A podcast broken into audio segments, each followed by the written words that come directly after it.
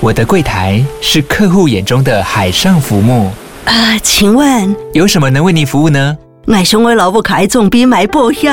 没问题。不过我讲需求讲不清楚，你慢慢来。办您靠岸，台银人寿一直都在，以安心、可靠、诚信、稳健为本，尊重多元，关怀弱势。因为台银人寿，我不再漂流。以上广告由台银人寿提供。这期节目感谢呢喃猫投资，你的加密货币顾问赞助播出。呢喃猫投资团队成立于二零二一年，由前股票私募基金操盘人以及千万加密资产的投资人共同组成，希望让加密货币投资变得更简单。如果你刚进入币圈，可以从收听呢喃猫的 Podcast 频道《加密货币千万交易员的呢喃》开始。这是一档超过五百人评价，平均四点九颗星的节目。每周分享呢喃猫最新的加密货币投资观点。如果你是进阶玩家，可以到 Press Play 付费订阅呢喃猫的投资策略专栏。每天一杯咖啡钱，就能让你借鉴专业研究员的报告，最佳化自己的投资策略。或是直上 OpenSea 购买 MurmurCat NFT，加入社群交流之余，还能开启交易所指标跟单服务。现在就点击节目下方链接，让呢喃猫陪你一起投资加密货币。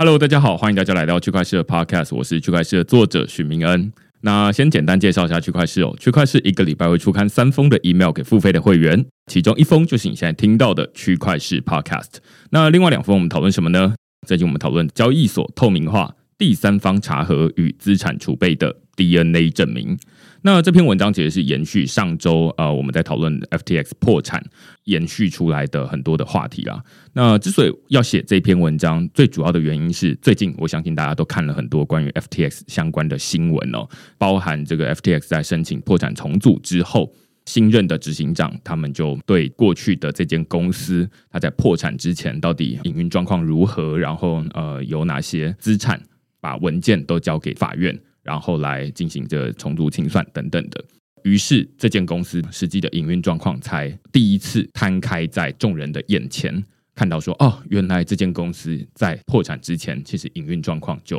很糟糕，可以说是金玉其外，败絮其中了。只不过绝大多数的网络的文章都在讨论，就是说啊，你看这个公司这么糟糕，那这网络上大家最喜欢看到就是血流成河嘛。那但是我自己看到这么多的文章之后，其实心情也很复杂啦。如果要说啊，从这些文章里面，或者从这些资讯里面要带走哪些事情的话，我觉得其中一件事情就是，如果要避免未来同样的事情再度发生的话，我认为其中一个很重要的事情在于交易所的透明化。所以这篇文章我们讨论的是说，哎，其实从二零一一年开始啊，就从第一间的比特币的交易所成立以来，就已经有很多人在讨论说，啊，那交易所应该要透明化，它应该要有这种查核机制，它应该要想办法去证明它有这么多的钱。只是在过去这十年来，没有太多人在讨论这件事情，或者绝大多数的交易所把这件事情当成是一种额外的开支，或者是需要 nice to have 的选项之一哦。直到这一次的 FTX 交易所爆炸之后。大家才发现说，哦，这件事情很重要，尤其是由币安交易所他自己跳出来说啊，那我们接下来要做资产储备证明，接下来各家交易所纷纷响应，就是说啊，那我们要做，但是现在到底怎么做，然后做哪些事情是大家还没有看到，只是在过去这几年来，已经有一些公司在提供这样的服务，也有一些交易所有做这些事情。那所以我们这篇文章比较像是在盘点现在市场上有哪些。已经可以让交易所变得至少比本来一个黑盒子还要来得更透明的方法。那他们怎么做？为什么这些资产储备证明这么重要？它有哪些意义？这样子，好，所以这就是我们这个礼拜在讨论的内容。那如果你喜欢我们这些主题的话，欢迎你到 Google 上面搜寻“区块势趋势的事”，你就可以找到所有的内容了。也欢迎大家用付费订阅来支持区块势的营运。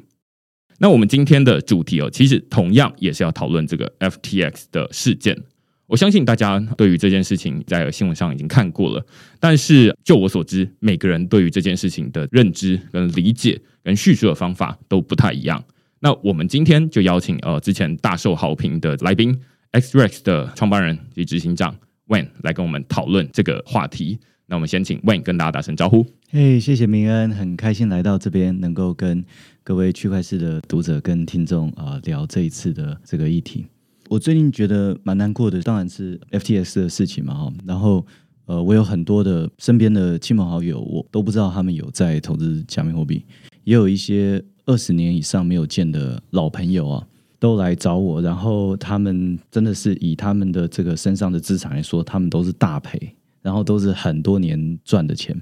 所以这个是。蛮令人难过的，但是另外一个很令人难过的是说，其实从头到尾到现在这么多新闻出来了，他们不知道到底发生了什么事。也就是说，下一次如果他们没有真的去训练学会用冷钱包的话，然后用去中心化交易所的话，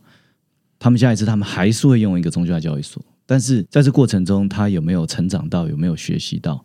我我目前都没有看到。这是我我我觉得真的是很困扰的。然后。因为大家都有责任，并不是 FTX 的责任。因为我们每一个人，如果我们不具有一些基本的这个金融的技能、技术，还有这个区块链的了解，那你就永远都是在被交易所坑杀。永远没有监督这些交易所或者钱包或者说任何厂商的能力，这样，那这个产业下一次的牛市来的时候呢，一样会有新的交易所做很不当的事情，但是一样有办法坑杀到很多的人。这样，这起事件我们待会要慢慢的从这起事件的前因后果开始聊起。但是呃，最一开始，至少在目前录音的当下，十一月二十一号或二十二号的时间哦，大家在网络上看到的这些资讯。还比较像是说，你看 FTX 这么糟糕，然后 SBF 人这么坏，把大家的钱都挪走了。但是如何避免下一次灾难发生？然后这件事情到底起因为何？谁有责任？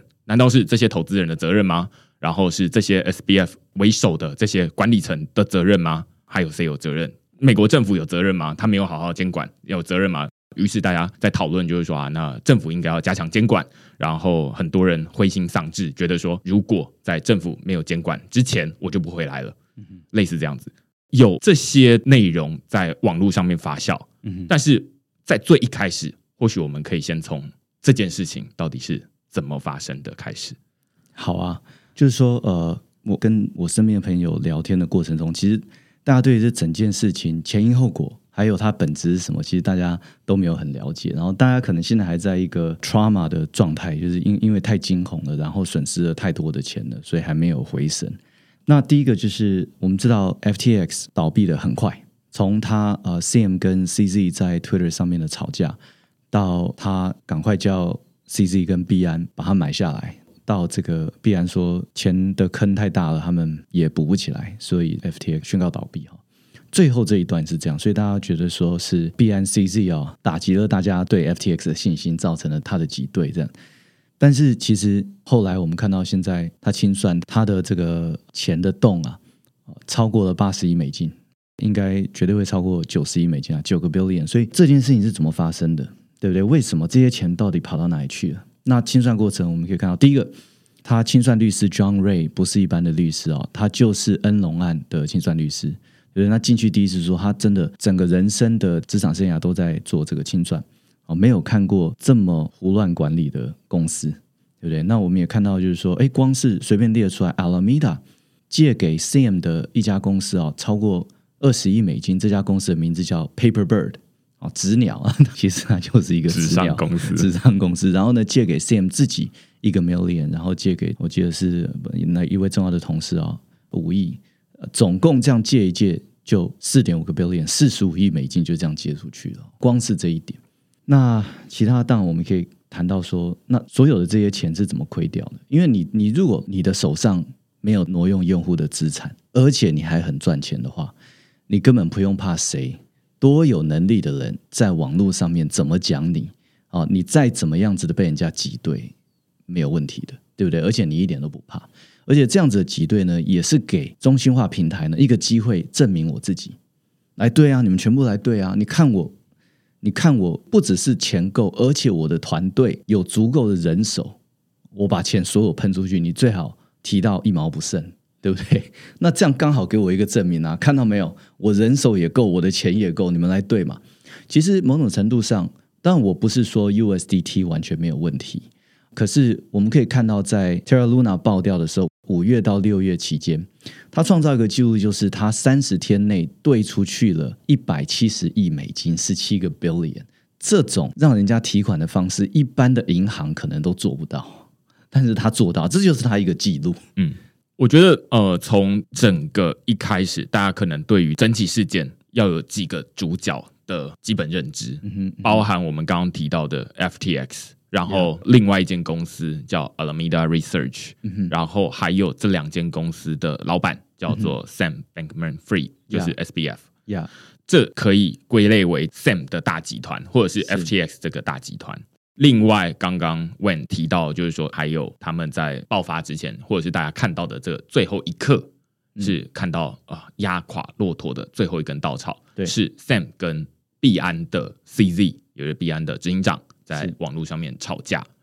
于是大家基本上都清楚的记得这一刻是 Sam 跟 CZ 吵架，然后最后 FTX 吵输了，对，然后大家跑去那边挤兑，而且从链上的金流可以很清楚的看出来，FTX 在那几天大量的钱从 FTX 转到币安去，是，那大家就可以很清楚的知道说，不用看网络风向，大家用钱投票，就是直接从。FTX 把钱领到币安去，就知道说谁比较安全，或者是谁炒输炒赢。这是大家看到整个 FTX 帝国崩塌的最后一刻，看到的最后印象。但是我们这一集最一开始先讨论的就是说，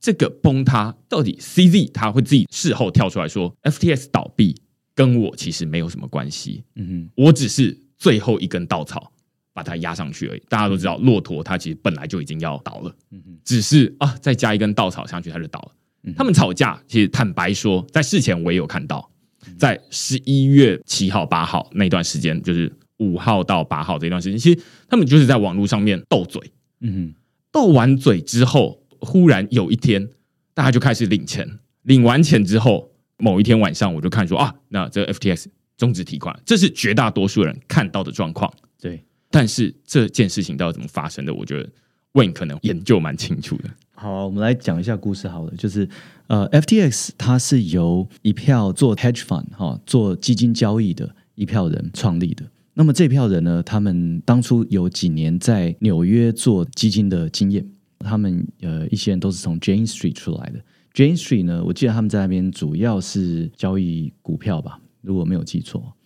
那二零一七年的时候，他们就创立了这个 Alameda Research。哦，Alameda Research 呢，就是他们把他们在华尔街的这些交易的经验呢，拿来币圈来做。那在那个年代呢，一些比他们更有经验的，或者说更高频的这些公司呢，还没有进来，或者还没有很大。好像是现在我们看到 Jump 啊、Tower 啊这一些，呃，他们后期主要的对手，二零一七年的时候还还没有开始，然后他们就很赚钱。然后呢，很有趣的是，当时 Sam 他在做 Alameda，还没呃那个时候还没有 FTX，他有一个 co-founder 叫做 Tara。那后来呢，他们意见不合，Tara 就带着当时 Alameda 大概三分之一的人呢，去创了这个 Lantern Ventures。那这个意见不合主要在于说呢，Tara 以及他下面的这三分之一的团队呢，不愿意做这么高风险的演算法，但是 Sam 下面的这个三分之二的是越来越希望能够。提升风险的容忍度，啊，就是可以 take 更高的风险，这样。所以从那一次分家以后呢，我认为 Alameda 本身的 DNA 呢，也就更往高风险这边走了啊，因为当时意见不合的三分之一已经离开了，嗯，这样。这个是 Alameda。那么交易所它本质是一个需要非常谨慎，它在运营面有很大的挑战的一种事业。这个非常难把它运营好的事业，里面有各式各样非常多的风险，所以在某种程度，你可以说跟一家银行一样。所以由 Alameda 这种 DNA 来运营一家交易所，其实本来就在 DNA 上面，我觉得没有很合。但是他们创立了 FTX 以后呢，FTX 就起飞的很快。那我觉得某种程度可能也跟 Alameda 本身愿意扛风险有关。为什么在早期的时候，我们大家都发现，就是呃，全世界有两个交易所，它的步子啊，它的交易的步子，啊，就是说你在挂单的时候，它的这个深度还有它的价差，有两个交易所是非常漂亮的，一个是币安，一个是 FTX，但是 FTX 比币安小很多，币安部分当然他自己的这个造势演算法，但是部分它就是散户多，散户多交易量大，它的布置自然就好看，价差自然就低。但是 FTX 的价差也非常的低，所以在那个年代，很多造势商会去串 FTX 的 API。那怎么样造势可以做到价差低呢？哈，大概三四个月前，我听那个 Empire 的 Podcast，呃，他邀请了 Bitmax 的造势的头，然后 Cumberland 也是美国前几大的造势商啊。那么这两位在 Podcast 里面呢，就明确的说，他们其实现在他们都是有风险的造势，才能把他们的价差压到一个有竞争力的地步。什么叫有风险的造势呢？就是说我其实这个造势演算法是有方向的，比如说我认为接下来一小时比特币要涨还是跌，我有这样子的一个假设，然后我扛这样子假设下面的风险，因为我有这个假设，我就可以。去挂一个比人家高或比人家低的买单或卖单，来刻意的去压低我交易所的这个价差，让交易所上面的 user 觉得哇，在这边挂单真的很好，价差真的很低哦。所以我觉得慢慢的，呃，业界也都在往这边发展，因为价差高，你就没有竞争力。那么早期 Alameda，我自己认为啊，它一定是在 FTX 上面造势，一定是去扛这个风险哦，往这边做这样子的方向性的造势，也造成它就是布置好看，布置好看呢，它就吸引了很多的造势商开始在那边造势。对我来说，他一开始这个帮他这个起家蛮大的，那慢慢的他就越来越多人用，越来越有名，然后也很敢在各方面呢花行销的钱。那到了，我记得是今年年初啊，他大概从很多很知名的啊 VC 两轮下来，也融了快一点五个 billion 十五亿美金，所以在年初的时候，他是声名大噪，而且呢，像知名的这个红杉资本啊，Sequoia 非常非常喜欢他们啊，在各个方面都提他们的好，包含我在一个多月前去戏谷的 Circle 的年会叫 Converge Twenty Two。Kevin O'Leary 在台上呢，哇，非常 proud，他他有投到 FTX，然后 FTX 是你最值得信任的交易所。Kevin O'Leary 呢，就是在美国拍了十几年的这个募资的实境秀 Shark Tank 里面的其中一位鲨鱼，他是美国很知名的投资人，也是一个大名人啊，因为他有经营这个实境秀，所以 Kevin 呢，他那时候也非常的 proud，很多投资人啊是。觉得 FTX 啊真的是太厉害了，是他们最好的投资。这样，那么这个也会给一般的散户带来更多的信心。那么，其实之前就有一些迹象啊，比如说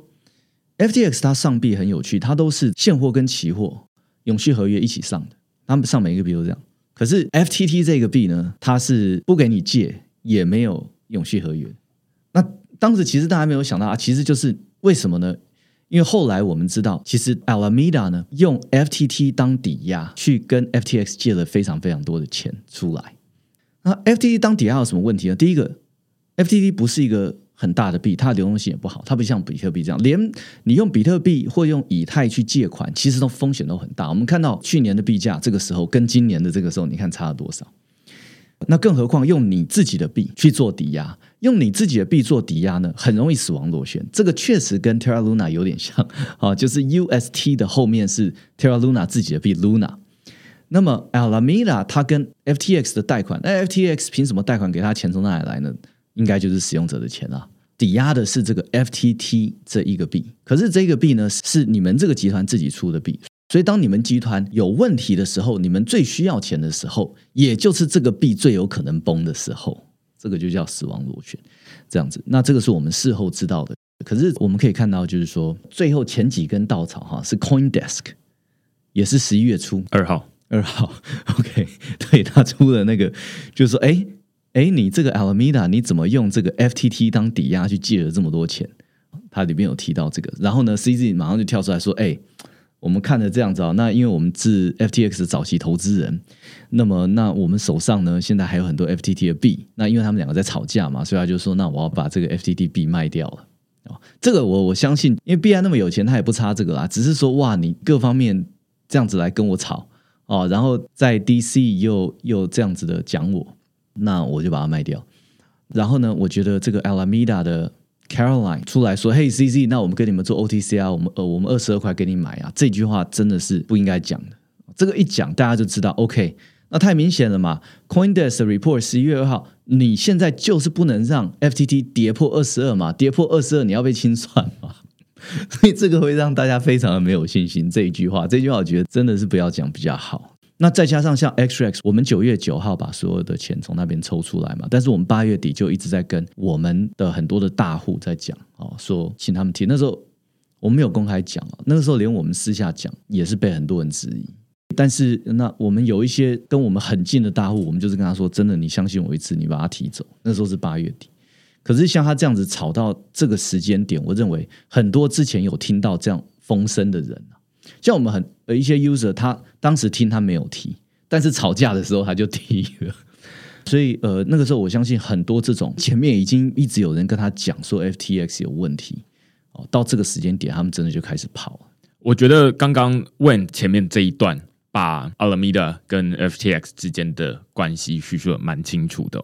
最一开始，其实 Alameda Research 这间公司是先出来的，然后他们也就是一间做这种量化交易的公司。嗯哼。只不过后来到了二零一九、二零二零年这段时间，开始 Alameda Research 这个团队另外开了一间交易所叫 FTX。对。那后来它成长的当然也非常快速。去年这个区块链的 Podcast 开头就是告诉大家说：“哎，FTX 是这个成长最快的交易所。”呃，确实也是，大家会发现说，哇，一间才刚成立的一间交易所，它的挂单布这么漂亮，这当然是比较专业的交易员他看得到。嗯，但是对于一般的使用者来说，他感受到是什么？他感受到的是，哦，使用者界面很好用，是，然后它的使用流程很顺畅。另外，在那段时间，尤其在台湾啦，有些人买了 FTTB，，所以对于台湾人来说，尤其是会。对于这个 FTX 会特别有一种感情，或者是会觉得说啊，他好像看着这间交易所从草创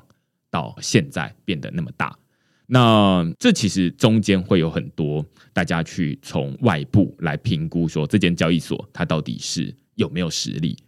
其中一部分之前我们有找过这个前 FTX 的 COO 来录音，其中一段话他就告诉大家说，虽然我们没有对大家公开财务的数据。但是我们都会把每次的这个营收用 FTT 烧掉的方式来呈现给大家看，所以大家只要去看我们这一季或者是最近这一个月又烧掉了多少 FTT，你就知道说我们大概你就可以回推我们有多少营收，大概是这样子。当然这些东西未必每一个人都会去检查，或者即便是检查，你也不一定看得出来它背后的实际的营运状况。嗯，所以绝大多数人大概是从怎么样去判断 FTX 这间交易所是不是可靠呢？仰赖的是它有没有球场冠名，有没有跟这个名人合作，大谷翔平、嗯、Stephen Curry 等等的名人是不是愿意代言他？嗯，然后诶，很多人代言，代表说诶，一个一个都是信任的赞助。嗯，要不然这些人可能他也不缺钱，他为什么要冒这个风险？哦，所以。一次又一次，一次又一次，大家会觉得说：“哦，这就是一个令人安心的交易所。”当然，我们把时间快转到十一月二号的这段时间，这个时间，刚刚 Wayne 也有说到，CoinDesk 曝光了一个他们私下取得的财务文件。嗯、这个财务文件其实是 Alameda Research 这间公司的财务文件，而不是 FTX。呃，理论上，我还记得那一次我看到这些新闻的时候，我就觉得说，Alameda Research 的财务文件。跟大众什么关系？就是 Alameda 他在做的事情是 B to B 的生意，他不是像 FTX 说啊，那他就是直接关乎使用者。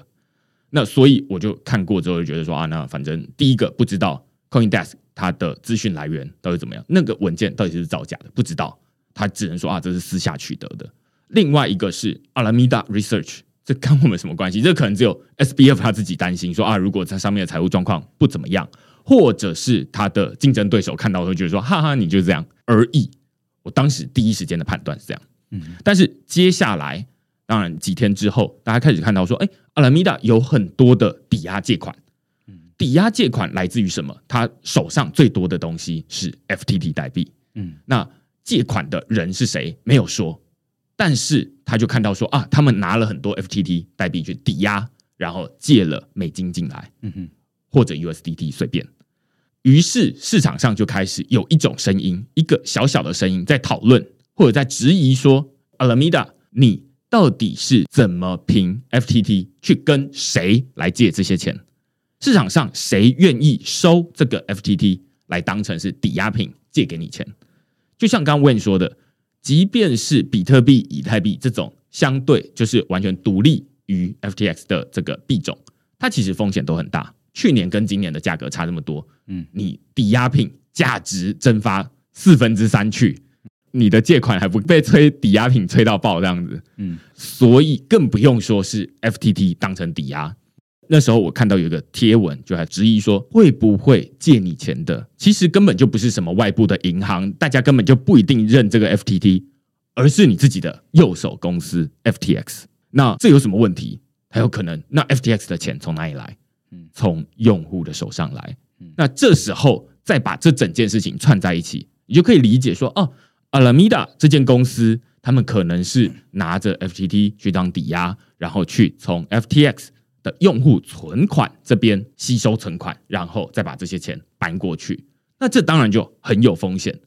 经营交易所就像最一开始 Wayne 说的，如果你是一间交易所，你理论上你应该要把用户的钱放在那边，然后即便是大家同时约好同一时间挤兑的时候，你一样可以把这些钱喷出去。但如果你把这些钱偷偷的拿来挪用到其他地方，你就会造成你喷不出去的问题。对那这就会造成信心的崩溃。这大概是刚 Wayne 在前面说，我帮补充一些，无论是前面的稻草。那后来当然是 CZ 在讨论，就是他也看到这个文件。我觉得其中一个很重要的关键点在这里，就是 CZ 他看到说，哎，这个文件公司内部基于风险评估，我们觉得我们应该要把我们手上的 FTT 卖掉。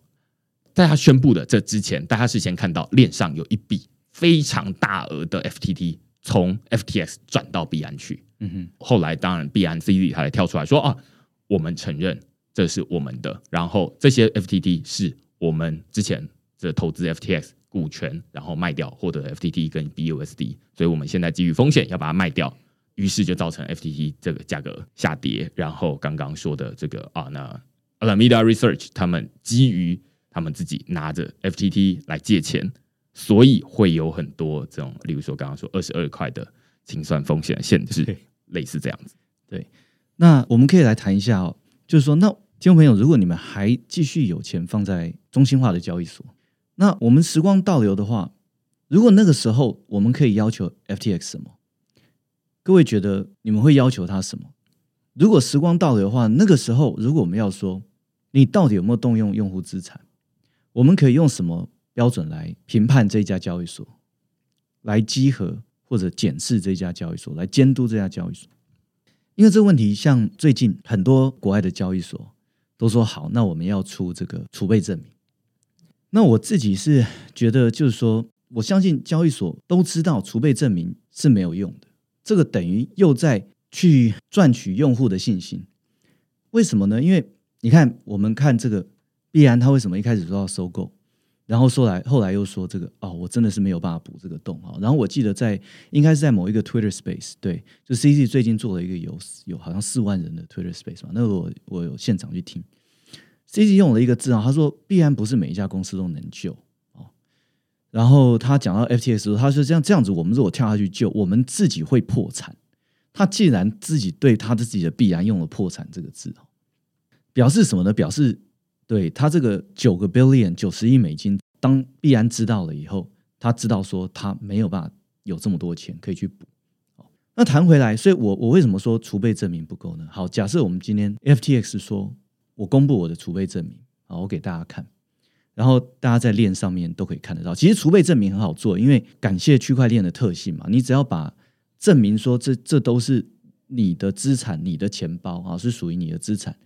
然后呢，呃，我们大家至少可以随时都可以看得到这里面的进出，我们也知道说资产里面有多少钱，对不对？那我们随时都可以看，哦，每分每一秒都可以看。当然，可能有一些有一些你你有一些钱动，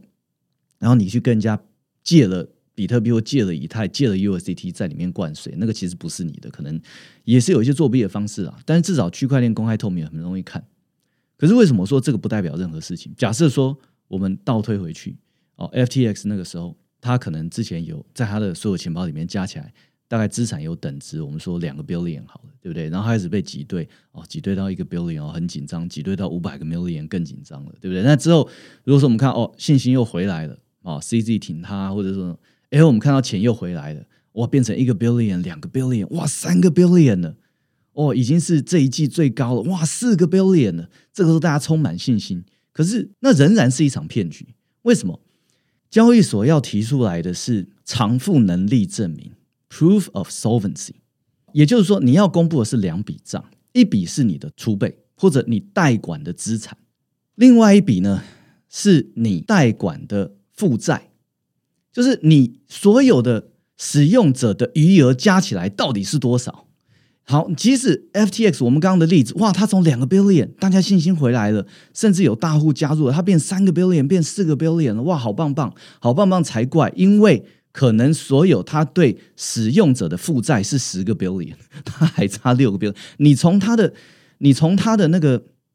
储备证明或者说资产证明，你根本看不出来它的洞有多少。这个就是为什么必然他可能可以从外面看说哦，FTX 你一天大概交易量多大？那你现在钱包有多少钱？我大概猜哦，你大概差个一两个 billion，我补得起来。等到真的账一摊开来看的时候，什么九个 billion 以上？拜托，我必然真的没办法。对，所以这是为什么？我觉得说最近产业业者不够严肃看待这件事情。因为你要提出的是偿付能力证明，你不但储备证明或者资产证明这一笔账你要提供，你的负债证明你也可以要提供出来，而且这件事情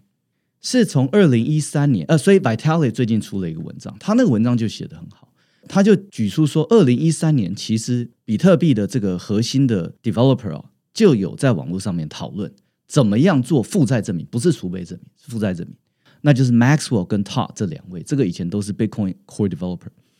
我觉得也是有一半的意义是致敬中本聪啊，好，所以他们那个二零一三年提出来的就是说，我们就用中本聪区块链的核心的这个数位签章验证演算法 Merkle Tree，我们来做负债证明，负债证明哦，各位不是资产证明而，是另外一本负债证明，就是使用者有多少的存款。啊，这样子的演算法做出来的东西呢，当你去公布了这一个 Merkle 数的时候呢，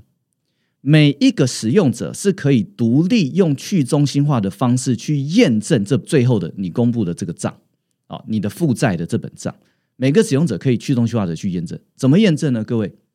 我们每一个使用者，我们在用一个中心化的钱包或者交易所，我们不知道这个交易所总共欠了用户多少钱。啊就是用户总共在那边存了多少钱，我们也不知道我们身边的朋友每个人的余额是多少，对不对？那我们怎么样可以去验证？可是我们每一个人一定掌握一个不变的事实，就是我们在任何一个时间点，你交易所欠我多少颗比特币，你欠我多少颗 USDT，这个是我们每一个人独立掌握的事实，所以我们可以用这样一个事实。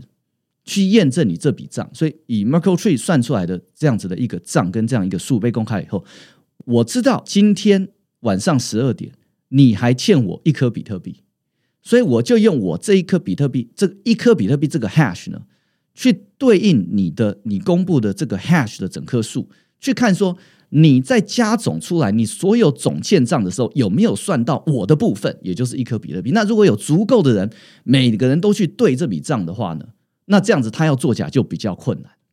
像这种方法，当然有很多。像二零一五年，中国有一个大学就出了一个很好的报告，就是把所有可能作弊的方式秀出来。那 Vitalik 前几天公布了这个文章哈，那 Sui 的这个首席的加密研究员啊，也是 Sui 的创办人，Sui 是一个新的一个公链，也对 Vitalik 呃提了一些意见啊，因为他今年出了一个很完整的论文，讲说这个 Merkle Tree 的。负债证明呢，怎么样可以作弊啊？以及避免的方式，这些其实业界都有在讨论。那早期很早很早期的交易所，很多都是有做这本账的。我不是说另外一本叫做储备证明或者在，我是说你的负债证明哦。可是可能产业后来啊，很多就是说我们都在做这个投机啊，呃，炒币啊。其实其实早期的交易所很多并不是这样子的，他们都有，而且他们都有开放源码这些程式这样。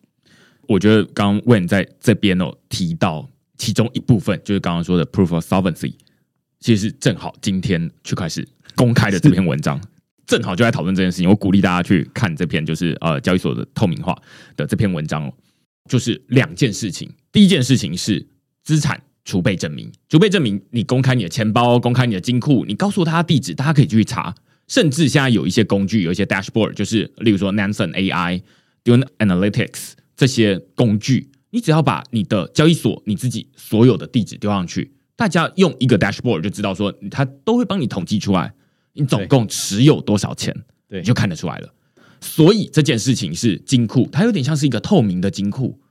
钱都放在那边，只是你拿不到。对，好，那这是储备证明，但是真正困难的是怎么告诉大家说你欠大家多少钱？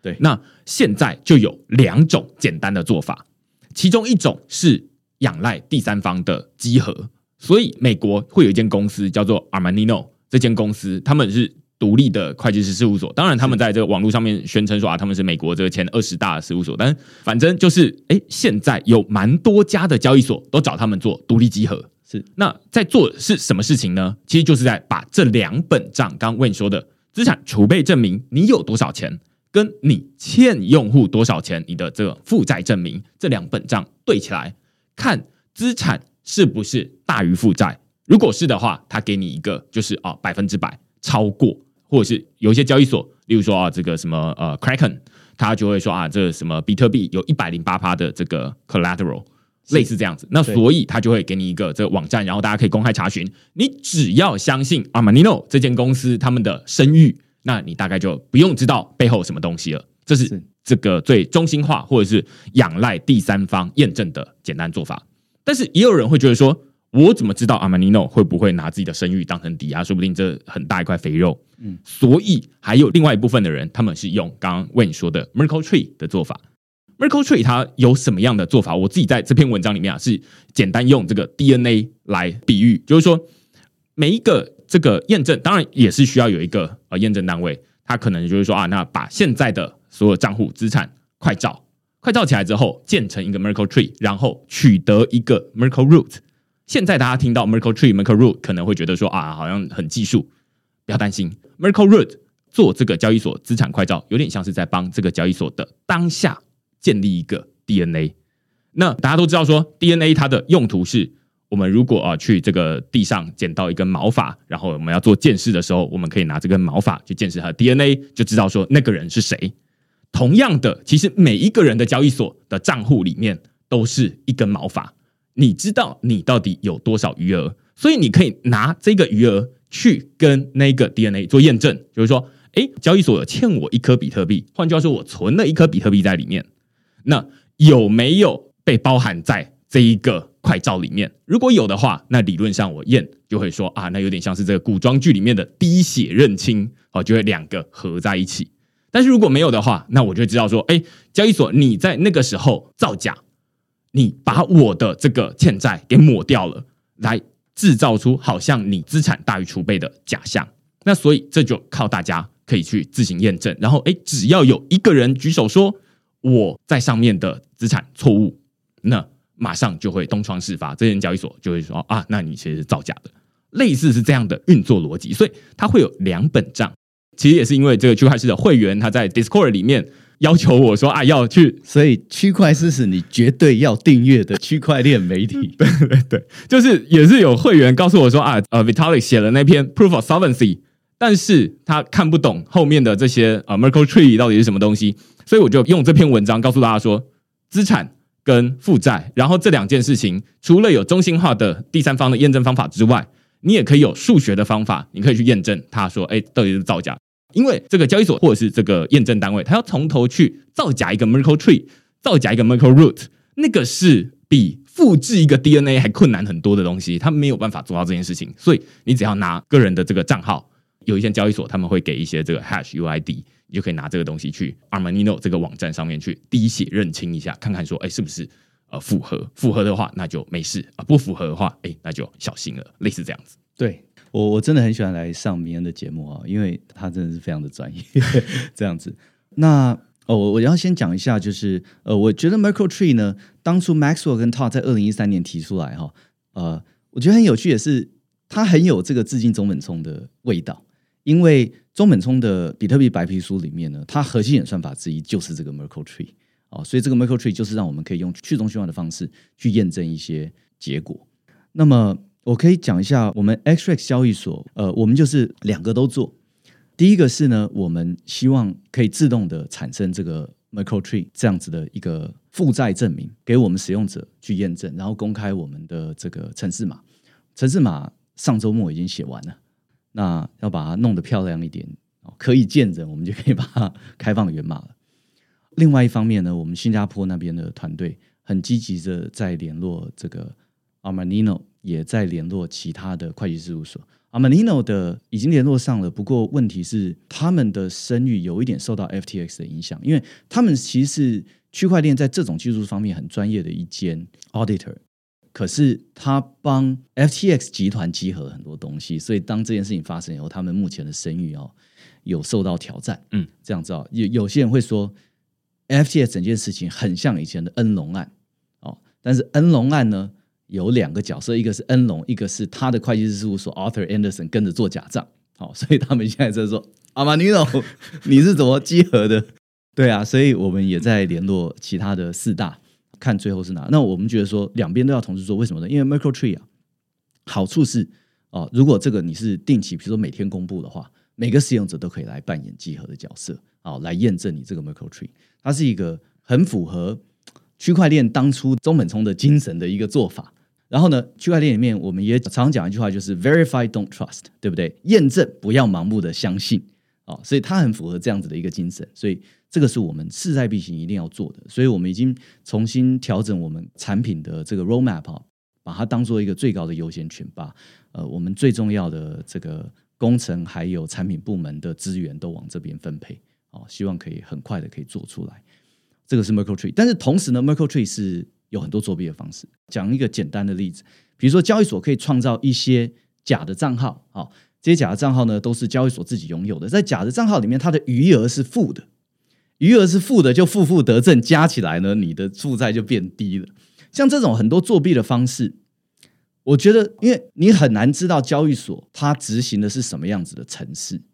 哦，那它的 DB 又不能直接公开，有隐私的问题。所以呢，还是需要外部人员去对它做稽核，看它是怎么去算出这笔账的，它的演算法跟他的资料库系统里面有没有作弊的成分，这个就要是会计师稽核者的专业了。所以我是认为两个都要做。这样，呃问你在讨论的这一块，呃，我自己在这一起事件 FTX 发生之后，然后大家开始在讨论说啊，Proof of Reserve。之后，我开始去网络上面搜寻。其实，我承认我在之前有点 default 认为说交易所就是黑箱，我没有办法去呃告诉他说我想要看你的储备，他就说 Who are you？那但是其实我发现，在二零二一年的迈阿密比特币这个年会的时候，其实有一个 panel 在讨论的就是 Proof of Reserve。现场除了有 Armanino 之外，也有一呃 Nick Carter 等等的人，他们在。提倡这 proof of reserve 就是这个储备证明，当然它里面也有提到，就是说啊，那你要让这个交易所想办法出示这个负债证明。只是当时候台上的四个人，我看那个脸都很无奈。最无奈的地方是，当然是二零二一年在迈阿密这个比特币年会的时候，那时候其实是一个币圈牛市的时候，大家只管的是说你这个东西到底有没有钱可以赚。你告诉我资讯能不能赚钱？你告诉我说这个交易所有没有足够的储备？反正现在就是没有人在意这件事情了。所以他们在现场四个人都很无奈的原因是说，我们都知道，都觉得说 proof of reserve 很重要，但是可惜使用者没有人在乎，所以没有交易所在做这件事情。嗯他就说，没有使用者去 push 交易所，就没有交易所会真的愿意投入这件事情。嗯，那所以大家。可以在这个网络上，或者是我在文章里面，其实，在最一开头也有列出一些交易所的列表，他们是有在做这件事情，但是他们可能也做的不完整。像 Kraken，他们也不是说像刚刚 Wayne 说的，理论上这个负债证明，你不是说什么哦，久久做一次，最好的状况是每天都要做一次。如果你能够每小时做一次，那更好。对，那越频繁的好处是什么？越难造假。对最近其实就有一个很有代表性的例子，就是之前在这个十月十九号左右的时候，Armanino 对于 Gate.io 这间交易所进行 audit，所以他就是要简单的证明，就是说你要有多少储备，你欠用户多少钱。但是正好在那前后的两天，Crypto.com 这间交易所，他们就是转了呃十几亿的这个以太币，好几十万颗的以太币到这个 Gate.io 交易所去。真尴尬。对啊，这个时间就是两天的时间。当然我，我呃可以帮 Gate.io 或者 Armanino 呃说一句话，就是说他们在上面写的是说十月十九号他们完成 Proof of Reserve 的验证，但是 Crypto.com 转过去的时间是两天之后。理论上这些钱是不受影响，但是你知道这个市场这么混乱，风声鹤唳，金额这么大，大家都觉得说这些不寻常。对，所以它可能会有一些动手脚的空间。但是我们刚刚前面说，如果你把这些 Proof of Reserve 本来就公开在这个 Nansen AI Analytics 上面，大家随时都可以看得到。对，你再怎么手残，再怎么转，你不可能每天转错吧？另外一部分是，如果你要公布这些负债证明，你就是每天每天越高的频率就越难造假，你总不可能每天都去调整这些东西吧？对，这是需要花很多时间，所以你的检查的频率越高，你就越难造假。但是我们现在看到的是，Gate.io 交易所，他们虽然有做这件事情，当然这是在 FTX 倒闭之前啦，他们在做的就是好几个月才做一次，嗯，那当然这已经算是相对于像像币安完全没有做，这已经算是有诚意的。但是因为有这件事情，我们要求的是尽可能的每天做，甚至是你把这些资产储备本来就是公开，让大家可以看得到。然后你这些负债证明，你应该要每天做。未来它甚至成为大家挑选交易所的首要标准。对，我我很希望是这样子，这样，因为这个也是我们大家如果还是有必要使用交易所或者中央化钱包的话，我们大家必须要扮演起来的责任啊，就是我们大家要有监要有监督的能力。然后我这边也呼吁一下啊，就是。你看，两次来明恩这边 podcast，我们讨论了这个稳定币的储备，然后我们今天又讨论交易所的储备。我想要讲一下这两种是不同的概念，所以 XRX 是希望大家使用“储备”这个字呢，我们改成 custodial asset 哦，就是代管资产，而不用储备。为什么这样讲呢？呃，我们看说 USDT、USDC 这种美元稳定币厂商，它也是中心化厂商嘛，哈。它就是一个储备的概念，哦，就是说，它发了一个 billion 的 USDT 或一个 billion 的 USDC，它下面要有储备，而这个储备的价值要等同于这个一个 billion，哦，因为它对市场宣示说，它一颗 USDC 就对价一块美金嘛，所以它下面的储备，它的价值一定要是可以是一个 billion 这么多，跟它的发行量一样。储备我们在看的是价值，但是储备。会有储备的运营、储备的 operation、reserve operation，哦什么意思呢？就是说这两家厂商一样，你的储备你是要多少是放商业银行的存款，多少你是持有短期美债啊？短期美债期限是多长？这一些东西每家会不一样。像 Paxos 的，就我所知，它的美债的期限就比 USDT、USDC 来的短。Paxos 就是 BUSD 后面的这个厂商哦。BUSD 后面其实是一家美国合规的厂商，叫做 Paxos 帮他发的，这样子啊，他们的美债就持得更短一些。然后呢，Auditing 就是来集合这个储备的方式也不一样。像 Paxos 我就觉得似乎做得更好一些，是他们每个月的稽核，诶，他应该是每两个礼拜哦，哈。那他的稽核呢是不告诉 Paxos，这个会计师不告诉 Paxos 哪一天要稽核的。哦，他是有乱数在里面的，所以你就没有办法在我稽核前去把什么储备调回来，嗯、这样子啊，我就觉得做得更严谨。这些细节我们都有在看了哈。但是我要讲的是，储备是什么？就是说我下面有不同的资产，有这个商业银行存款，有各种不同的短期美债。那么我在看的就是我这所有的这些不同的资产，它的价值是不是有超过我发出去的稳定币？嗯。然后呢，我会在美债跟银行存款之间做我的调配，这个就是我的 reserve operation。交易所不是这个概念，我认为交易所不可以有储备的概念，因为交易所不是银行，交易所是个代管者，你就像一个仓库一样，人家堆黄金进来，你就把它堆在一边；人家堆银子进来，就堆在一边；那人家堆铜进来，你就堆着。但是你不能说，我现在暂时把你的银换铜，因为铜之后会涨。然后我告诉你说，我整个仓库里面的资产的价值是够的哦，没有这种事情的，没有储备的让你去玩这种的，没有啊，你就是代管。你在看的呢，不是说你所有的资产是多少价值，有没有可以抵你的欠债哦，它不是这个概念，是说它是用现货的数量来算的。总共使用者在你这边存了几颗比特币，你就要有几颗比特币；存了几颗以太，你就要有几颗以太。它完全是一个代管的观念，而不是一个储备观念。所以，我觉得比较好的名词，我们 XREX 学的比较好的名词是 custodial asset，就是代管资产，用这个来区分储备。那储备像银行就完全是储备啊，银行你存台币到银行哦。你捧着这个台币现钞去存银行，银行不是说把你的现钞放在保险库，等到你要来提的那一天呢？他可以去买国债，他可以甚至放贷款，什么他都可以做，这个叫做储备。不然他的利息怎么发出来的？就是他肯定是要把你拿去投资。但是交易所，当然现在说感觉有点像是马后炮，但是过去的很多的交易所，大家讲究的是什么？我把比特币放在你那边，你应该要给我一些利息啊。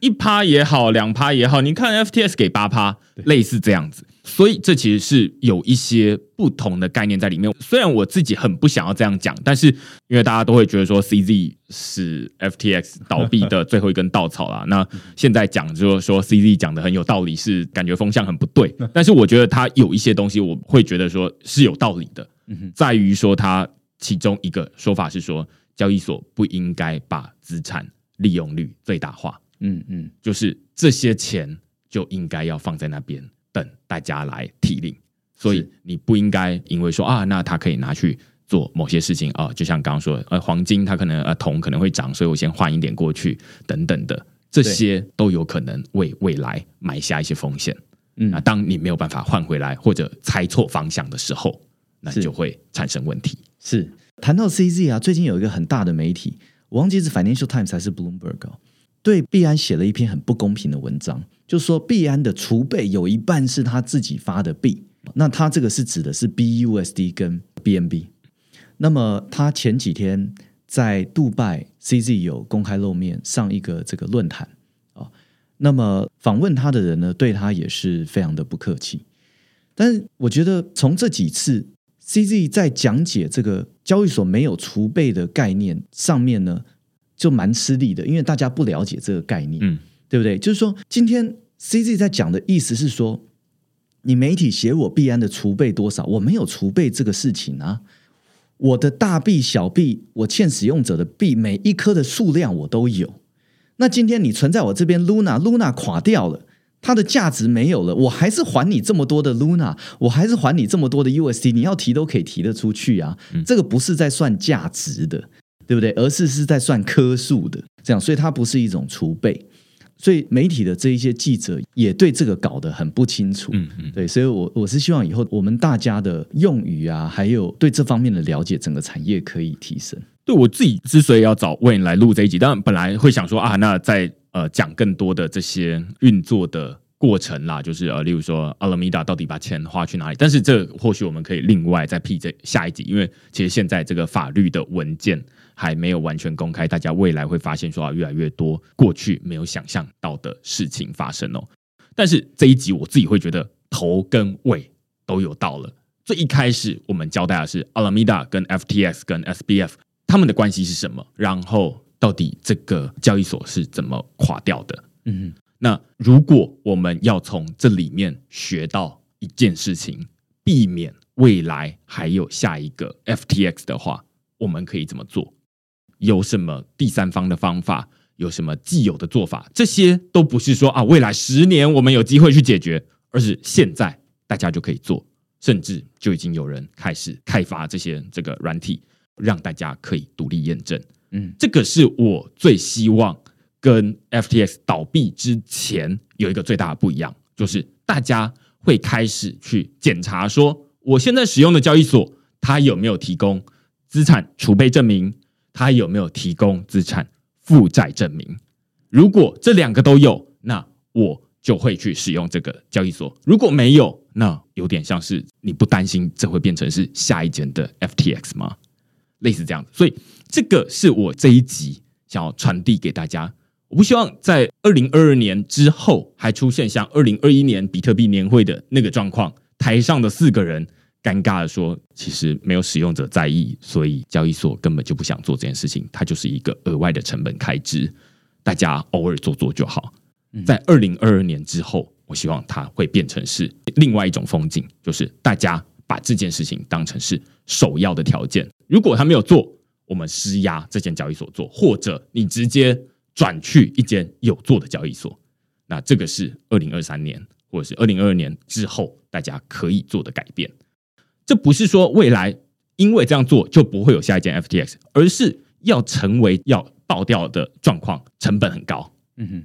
好，那反正今天我们有很多的这个内容，可能还没有办法在这一集里面讨论完啦。但是我们还是非常感谢这个 Wayne 来跟我们讨论，就是每一次有这种大事件的时候，我都可以看到 Wayne 就是第一时间就可以告诉大家说，哎，他的真理。然后我们也想要就是邀请 Wayne 来分享他们怎么做，然后怎么想的事情哦。那当然这一次 Wayne 也有在这个网络上面、脸书上面有发表一篇文章，在告诉大家说。Express 是怎么在事前就有看到一些蛛丝马迹，然后先离开？当然有人会觉得说啊，这感觉好像是马后炮。嗯、确实，我自己都可以自己脑补，就是之前他们应该跑错很多次。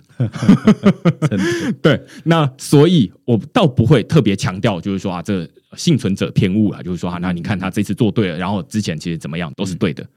而是说有这样子的。案例，然后到底怎么做？这可能我们可以下一集再讨论这些东西。等大家的心情比较平复一点，要不然现在大家这个心情比较混乱的状况之下，再讨论这件事情，大家会感觉说啊，好像又重新被揭了一次疮疤这样子。嗯，好啊。那今天我们非常感谢 Wayne 来跟我们讨论这个主题。然后，如果大家喜欢区块势做的这些内容、写的文章的话，欢迎大家用付费订阅。来支持区块链的营运，区块链是仰赖大家付费订阅来维持营运的独立媒体。如果啊、呃、没有大家支持的话，我们就没有办法运作下去。好，那就下个礼拜再见喽，拜拜，拜拜，谢谢明恩，谢谢各位听众朋友。